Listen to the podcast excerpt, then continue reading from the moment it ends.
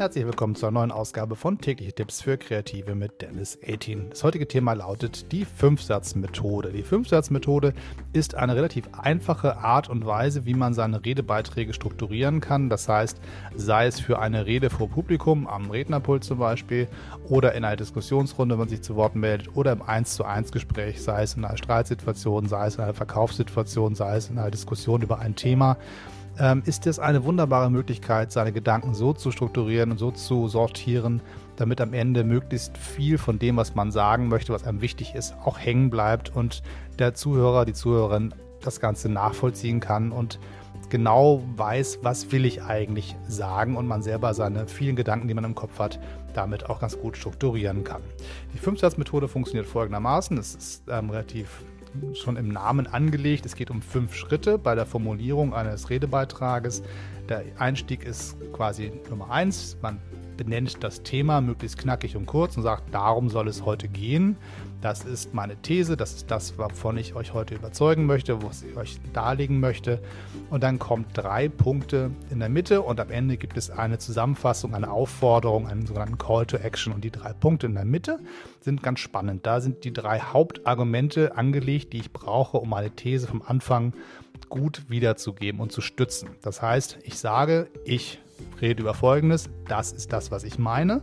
Dann kommen drei Argumente und am Ende kommt eine Zusammenfassung und ein Aufruf, etwas zu tun.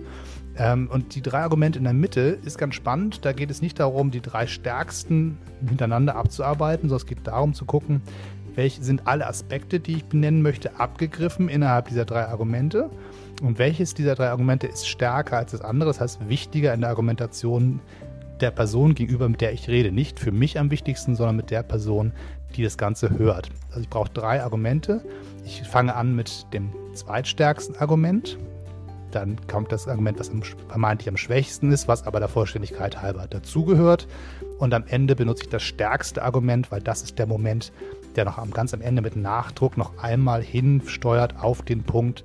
Jetzt kommt der Aufruf zur Handlung, zum, der Call to Action. Das heißt, um diesen Call to Action, den Aufruf möglichst kräftig zu haben, brauche ich davor das stärkste Argument, was da hinschiebt.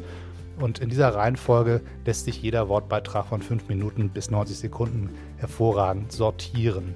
Wenn man eine längere Rede zu halten hat, kann man diese Methode auch einsenden, einsetzen, indem man einfach mehrere Steifen hintereinander packt. Ich mache meine Schritte 1, 2, 3, 4, 5, Pause am besten für Applaus und dann sage ich, es geht jetzt um das nächste Thema und fange wieder in der gleichen Methodik an zu arbeiten. Es gibt Leute, die erwischt ihr ganz häufig, wenn die einen Vortrag halten und dann mit den Fingern so erstens, zweitens, drittens machen. Die machen genau das hier, nicht immer in der Form strukturiert und nicht immer haben sie es gelernt, aber sie haben zumindest irgendwo mal gehört, dass man das ganz gut machen kann. Da könnt ihr immer sagen, aha, wenn das Ganze so ist, dass er mit drei Argumenten kommt und auch wirklich nur drei bringt. Häufig sagen die, ach, ein viertes habe ich auch noch. Und wenn dieser Satz kommt, ein viertes habe ich auch noch, könnt ihr für euch klar haben, aha, so gut vorbereitet war dieser Beitrag nicht.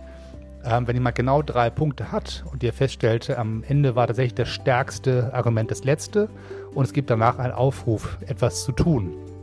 Dann wisst ihr ziemlich genau, aha, da wurde die Fünfsatzregel eingesetzt und man kann sie selbst auch ganz hervorragend benutzen. Der letzte Punkt, Call to Action, das ist quasi die 5 in dieser Fünfsatzregel, ist relativ wichtig, weil es hilft häufig nicht, nur Menschen zu überzeugen. Wenn alle sagen, ja, so ist es, finden wir genau richtig, finden super, gibt es Applaus. Aber mehr gibt es dann erstmal nicht. Wenn man aber will, dass etwas sich verändert, etwas passiert, dass ein Team anfängt zu arbeiten, dass eine Situation sich verändert, dass jemand sagt, okay, ich unterschreibe hier, ich kaufe jetzt, ich gehe jetzt auf die Demonstration, ich übernehme folgende Aufgabe. Was auch immer euer Ziel ist, das muss klar formuliert sein und in einer Form äh, vorgetragen werden, dass jeder genau weiß, was ihr eigentlich wirklich wollt. Also zu sagen, na, die werden schon verstanden haben, was ich von ihnen will, reicht am Ende nicht. Das heißt, wenn man wirklich sicher gehen will, dass alle verstanden haben, dass ich jetzt darum bitte, etwas zu tun, muss man diese Bitte auch formulieren. Und da ist ein Call to Action am Ende dieser Fünfsatzregel hervorragend angedockt. Es gibt viele verschiedene Varianten der Fünfsatzregel, dazu fällt ein anderes Mal mehr. In diesem Falle war es sozusagen die Reihenform, Einstieg, drei Argumente, stärkstes am Schluss und am Ende dann nochmal die Aufforderung, etwas zu tun. Das ist die Grundregel. Es gibt tausend verschiedene Varianten davon und vielleicht beim nächsten Mal oder beim anderen Mal dann mehr dazu. Das heißt, für heute erstmal gewesen sein. Bitte findet meinen Hauptpodcast, den Dennis 18 Podcast, auf allen Plattformen und natürlich auf meiner Homepage www.dennis18.de. Bis zum nächsten Mal. Tschüss und immer schön weitermachen.